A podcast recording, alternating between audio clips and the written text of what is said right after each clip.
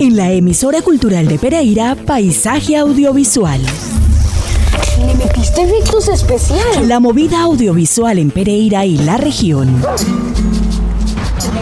Las producciones, sus realizadores, fotógrafos, guionistas, directores de arte, sonidistas y toda la agenda audiovisual.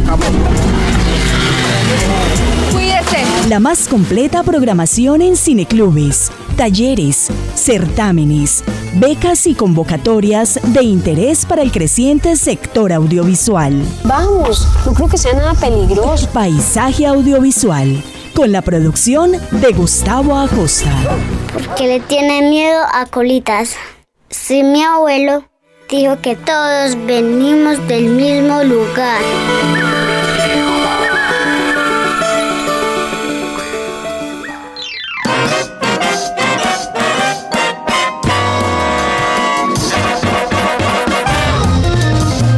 Buenas tardes y bienvenidos a nuestro episodio número 175 de Paisaje Audiovisual.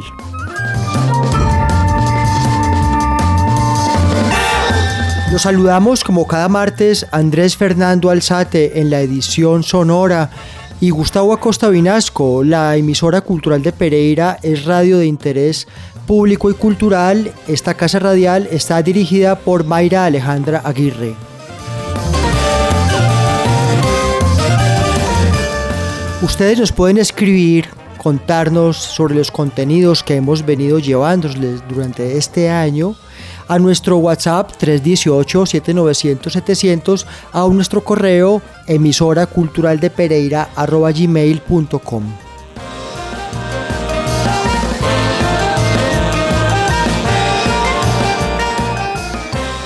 En el episodio de hoy tenemos un invitado que nos habla desde Portugal, nada menos que el realizador manizalita Andrés Isaza.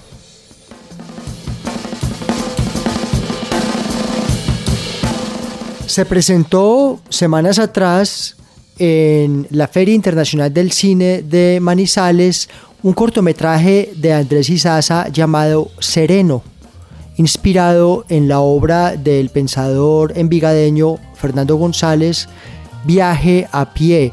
Sereno es un cortometraje muy interesante cuya locación principal es el Nevado del Ruiz es el ambiente y el contexto de Páramo. Este cortometraje ya había sido estrenado en la más reciente edición del Festival Internacional de Cine de Cartagena de Indias, FIXI. Mm, también se presentó en la Casa Museo, otra parte en Envigado, donde nació, vivió y murió Fernando González. Y se presentó, repetimos, en la reciente Feria Internacional de Cine de Manizales y será presentado este año en la edición número 20 de Bogo Shorts, que tiene lugar entre los días 6 y 13 de diciembre.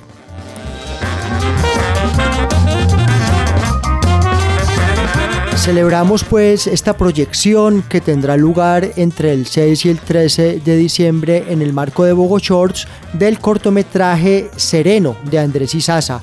Mm, también en Bogo Shorts estará presente el cortometraje del que hemos hablado en paisaje audiovisual Zarzal de Sebastián Valencia Muñoz. Pues ambas piezas, tanto Zarzal como Sereno, estarán en el marco, en un marco no competitivo, sino de exhibición, puesto que ambos eh, cortometrajes ya fueron, mm, digamos, estrenados durante el año y exhibidos, pero harán parte de la muestra de Panorama Colombia en Bogo Shorts. Pues bueno, les deseamos una gran proyección en este importante festival tanto a Sebastián Valencia con Zarzal como a nuestro invitado, Andrés Izaza, que nos habló desde Portugal acerca de Sereno.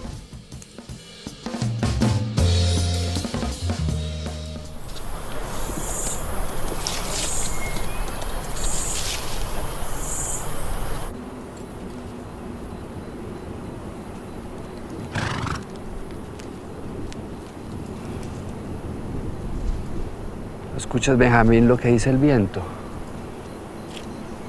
Déjese demonios, Fernando. Mire que ya dejamos atrás esos pueblos tristes.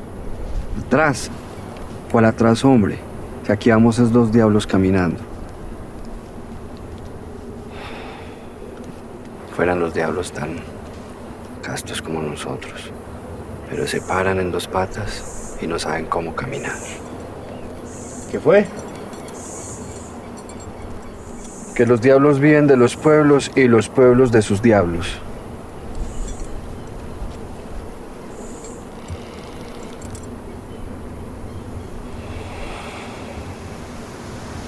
Hola Gustavo, muchas gracias eh, por la invitación. Es para mí un placer estar acá. Espero en la, en la radiofrecuencia de, de, del eje cafetero. Nos encanta tenerte, sabemos que estás en, Portugal adelantando estudios y has sacado un espacio para hablar con nosotros sobre Sereno. ¿En qué o en quién está inspirada esta pieza y cómo surgió, cómo nació esta idea de cortometraje? Sereno eh, está inspirada en un libro, que es un libro que se llama Viaje a pie, eh, que fue escrito por Fernando González en 1928. Y este libro es un libro famoso en nuestra región porque es un libro maldito, ¿no? Es un libro que, pues, que, que está condenado a, pecado mortal eh, por, por los mismos arzobispos y obispos de Medellín y Manizales. Eh, y pues Fernando fue un pensador, fue un, filósofo, digamos. Es difícil eh, realmente entender este personaje porque no es ni filósofo, pero pensó, no es escritor, pero escribió, no es como que no sabes muy bien cómo ponerlo. Yo digo, me gusta decir que es un pensador y pues él generó una gran, digamos, una gran influencia en los grupos de escritores después en Medellín, etcétera, y, y incluso hay un museo en su casa en Envigado, de hecho, que es este museo y bueno, realmente la película no, no, es, no es exactamente sobre Fernando González, es más inspirada como en esto y para mí es como una fantasía, un viaje fantástico de él subiendo eh, al Nevado del Ruiz. Eh, la película fue filmada en el Parque Nacional Natural Los Nevados y en, eh, bueno, y en, y en otras locaciones de Caldas, específicamente en Villa María. Yo soy de Manizales y bueno, siempre había querido como volver y filmar acá. Y este paisaje habla para mí muy cercano, es un paisaje que conozco desde la infancia, que pasé mucho tiempo en estas montañas y para mí fue todo un gusto como venir a filmar acá. Y creo que el libro en realidad fue una excusa, una excusa para eh, hacer un proyecto, para filmar ahí y lo que yo realmente filmé, quería filmar o está ahí, eh, para mí es, es el paisaje.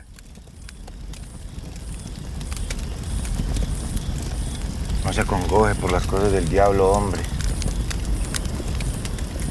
Mejor aproveche que todavía tenemos tiempo para caminar, para arrepentirnos.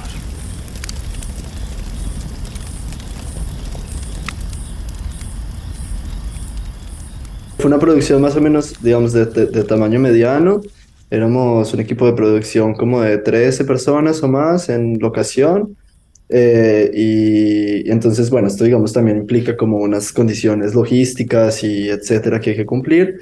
Eh, y también digamos que fue muy pragmático decidir filmar cerca a, a vías, a, a, caminos, y pues porque alrededor del Nevado del Ruiz hay muchos caminos. Eh, la imagen del glaciar, por ejemplo, la filmamos del lado de Murillo, es la única parte que es filmada en el Tolima en realidad. Eh, eso como un secreto porque hoy en día no se puede subir al glaciar, no es, no es legal y pues obviamente Parques no nos iba a permitir eh, eh, ir hasta ahí para filmar. Pero lo que sí, creo que lo que más que decir como, ay, sí, fuimos unos aventureros y subimos al nevado y grabamos bajo el frío, que además sí, fue súper intenso, creo que me, como que sí hubo un proceso de comunicarse con la montaña y como de entender la montaña, entender cuáles son sus ritmos y sus tiempos. Y creo que para mí eso como director era muy importante. Y durante, yo me fui, yo vivía en Bogotá, volví a vivir a Manizales durante ese tiempo, iba mucho a la montaña y como que me gustaba mucho ver cómo subía y bajaba la neblina, porque pues Sereno es el nombre del viento y creo que para mí uno de los personajes en realidad es el viento y yo quería filmar este paso, entonces también entender qué horas sube, qué horas baja, entender qué viene de cada lado de la cordillera, ¿no? Porque a veces viene de un lado, a veces viene del otro y están como en un constante paso a través de la montaña. Entonces, entonces fue también ese proceso como de comunicarnos con, con, este, con este viento y como, como buscar cómo filmarlo. Por ejemplo, el glaciar normalmente se ve solo 20 minutos al día. O sea, creo que ese día que lo filmamos se vio en ese momento, pero yo ya sabía que, pues, no sabía porque no soy brujo, pero yo ya, ah, digamos, por mi experiencia ya sabía que había un momento que estaba nublado, después subía, está un poquito desnublado y después viene la otra nube. Y cuando tú vives en Manizales, igual todos los días sabes que el momento en el que se ve el nevado es a las 6 de la mañana. Sí, eso todo el mundo que vive en Manizales sabe que esa es la hora a la que el nevado está. Es muy raro verlo descubierto, digamos, en atardecer. Es bellísimo, pero es muy raro. Viento de azote. Este viento no es el viento del perdón.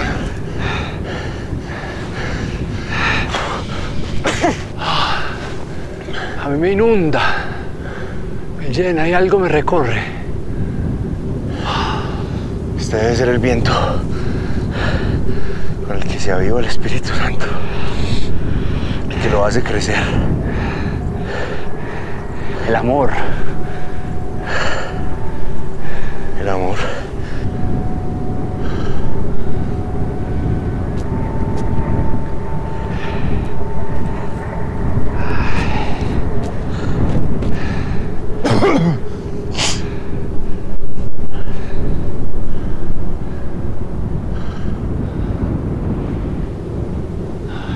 Estaba haciendo un proceso de intentar filmar el páramo y ahí uno se, me pregunté como, bueno, ¿y cuáles son las películas del páramo? Porque sabía algunas y fue como, pero no hay un texto que diga esto, ¿sí? No hay un texto que diga, ah, estos son los filmes del páramo, como si, también, como si tal vez hay textos que dicen cuáles son los filmes de la Amazonía o cuáles son los filmes de em, el océano o eh, ciertos paisajes, ¿no? O de la ciudad. Entonces yo me pregunté, bueno, ¿y cuáles son los filmes del páramo? Y cuando voy a ver los filmes del páramo, pues hay unas emociones parecidas. Y creo que eso no es gratuito, ¿sí? Creo que no es como, o sea, no es como que yo haya ido a ver cuáles eran las emociones de ese cine para, para imitarlas, sino que creo que este paisaje genera unas emociones muy parecidas en las personas. Y creo que hay un grado muy fuerte de misticismo. Y es como siento que de este paisaje hay algo que genera en la, en la, en la, en la persona cuando está en él que realmente te hace conectarte con otra cosa y, da, miedo, ¿sabes? Pero también es muy grande y es muy bello y es como, es, es realmente algo muy hermoso. Y claro, es el frío, es la falta de oxígeno, es la dificultad de estar ahí, hay muy poca vida allá arriba, pero hay muchísima, de todas maneras hay muchísima eh, diversidad, ¿no? Que es lo que caracteriza a Colombia sin duda eh, en todas sus altitudes.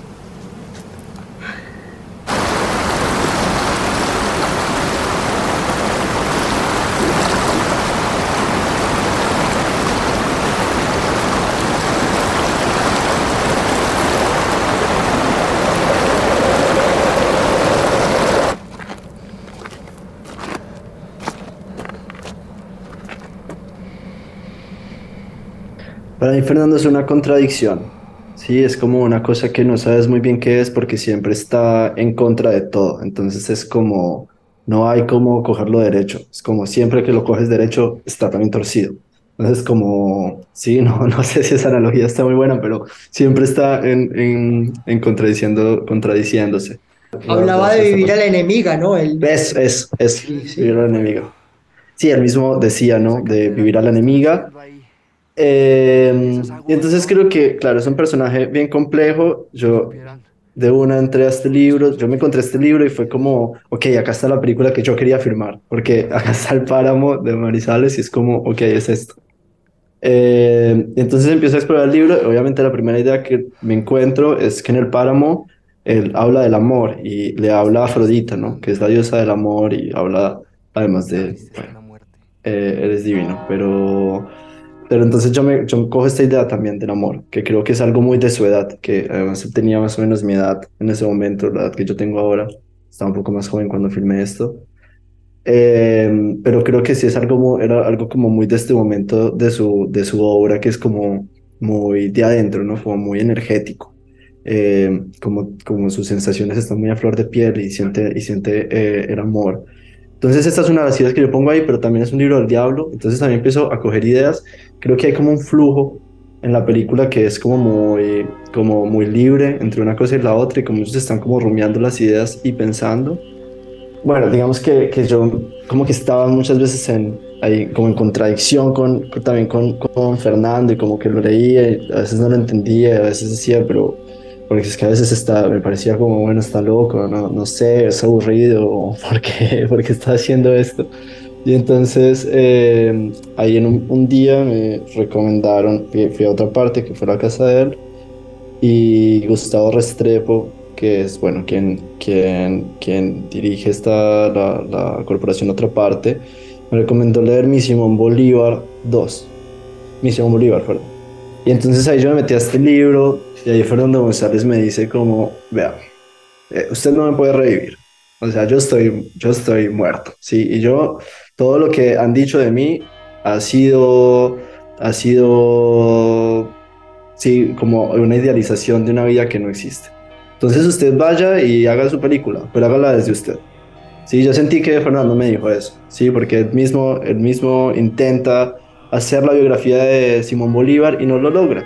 Sí, no lo logra porque hay una distancia tan fuerte, porque lo que estás viendo no es una persona, sino que estás viendo una estatua, estás viendo un panfleto, estás viendo una crítica, y entonces se construye una cosa que es completamente idealizada, y yo no quería hacer eso, y entonces ahí intenté llevarlo como algo más mundano, y también como el personaje se equivoca, el personaje se confunde, el personaje también, está, hay, hay contradicción, hay un, hay un personaje que a mí me gusta mucho, que es como un personaje que, que es Benjamín, y Benjamín es como una figura como Sancho Panza tal vez, es unas cosas muy graciosas. Y me gusta mucho, algunas personas ven la película y se ríen mucho de este personaje. Y creo que, creo que ese personaje está ahí, digamos, por una razón muy, muy particular, que es también como este, esta parte cómica y mundana que, que, es Fernando.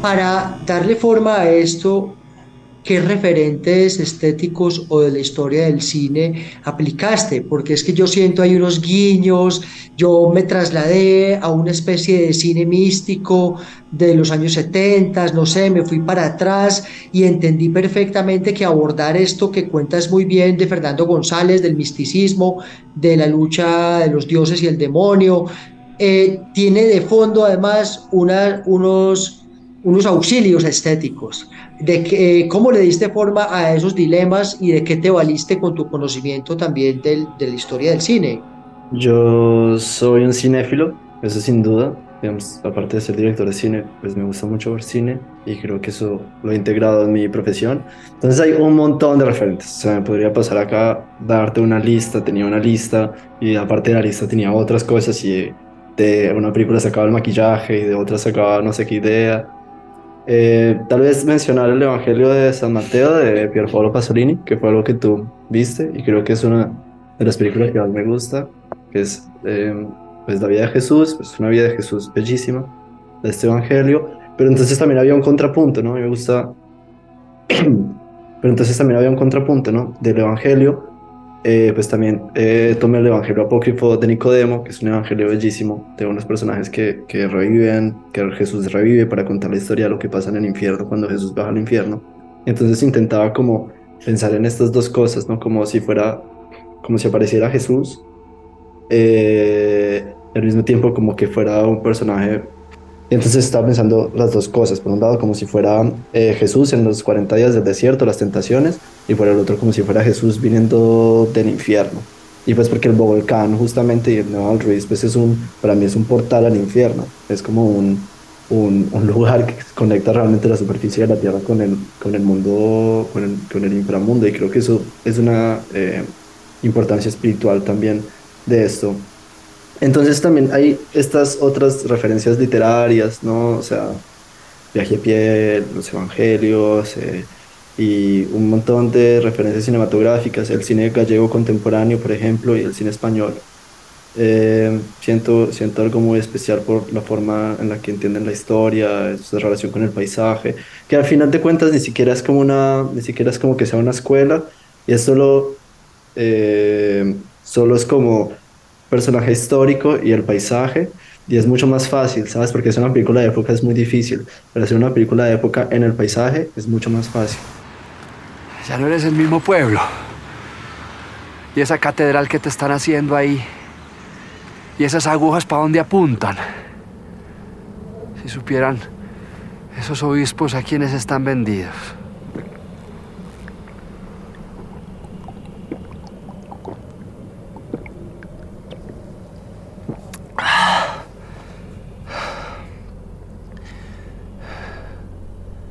Estoy triste, Fernando. Triste hasta la muerte.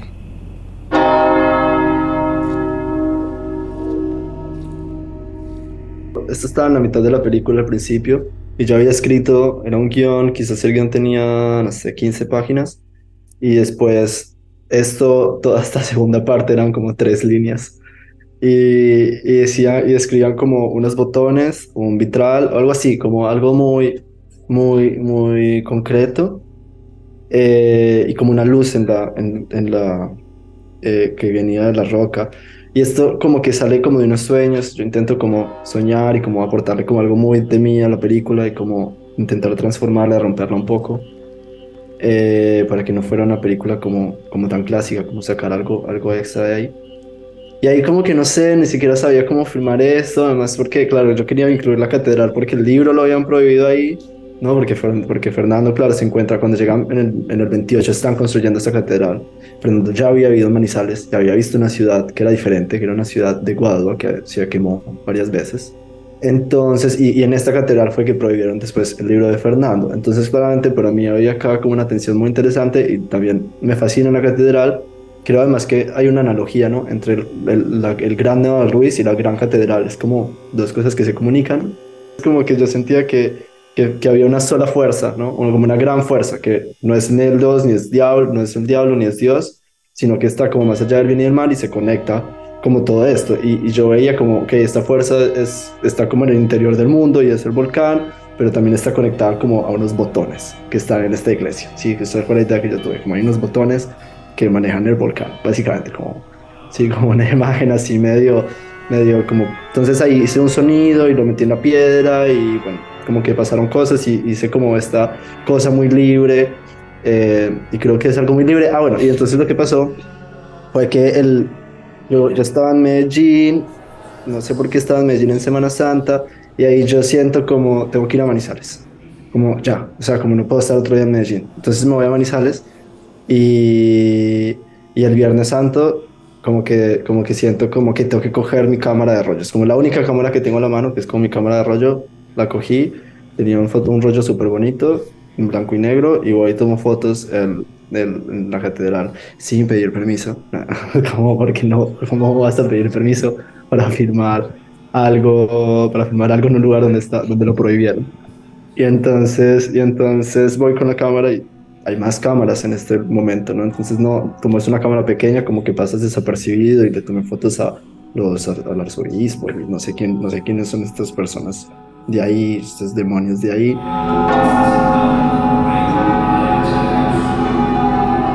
También después también tomo las fotos del vitral, eso las tomo en una mañana, eso también estaba muy pendiente como de que fuera una mañana y que estuviera soleada, ¿no? Para que se viera como la luz reflejando desde atrás. Esto lo, lo, lo, tomé antes de que restauraran los vitrales. Los vitrales están recién restaurados y ahora se ven mucho más bonitos que antes. Pero pero, pero bueno, es eso, es un, es, un, es un momento en que empiezo como a intentar volar la cabeza y a unir cosas y hacer algo como que va más allá de mí y como que, como que ya no soy yo el que, lo está, el, que, el que está asumiendo una interpretación, sino que le estoy dando algo al público para como ponerse ellos en la película.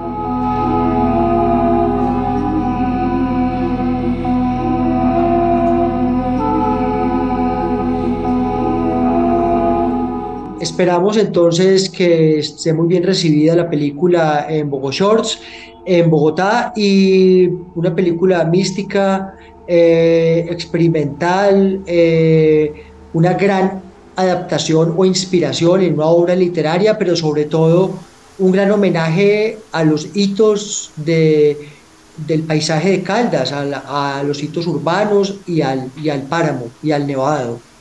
En todo caso, muchas gracias por tu tiempo y eh, ha sido un placer para nosotros tenerte en Paisaje Audiovisual. Gustavo, muchas, muchas gracias a ti para, por haberme invitado y bueno, gracias a todos los oyentes que en este momento nos escuchan en el departamento de Caldas, Quindío y Risaralda. Este viento no es el diablo. Este viento son todos los dioses, todos los demonios.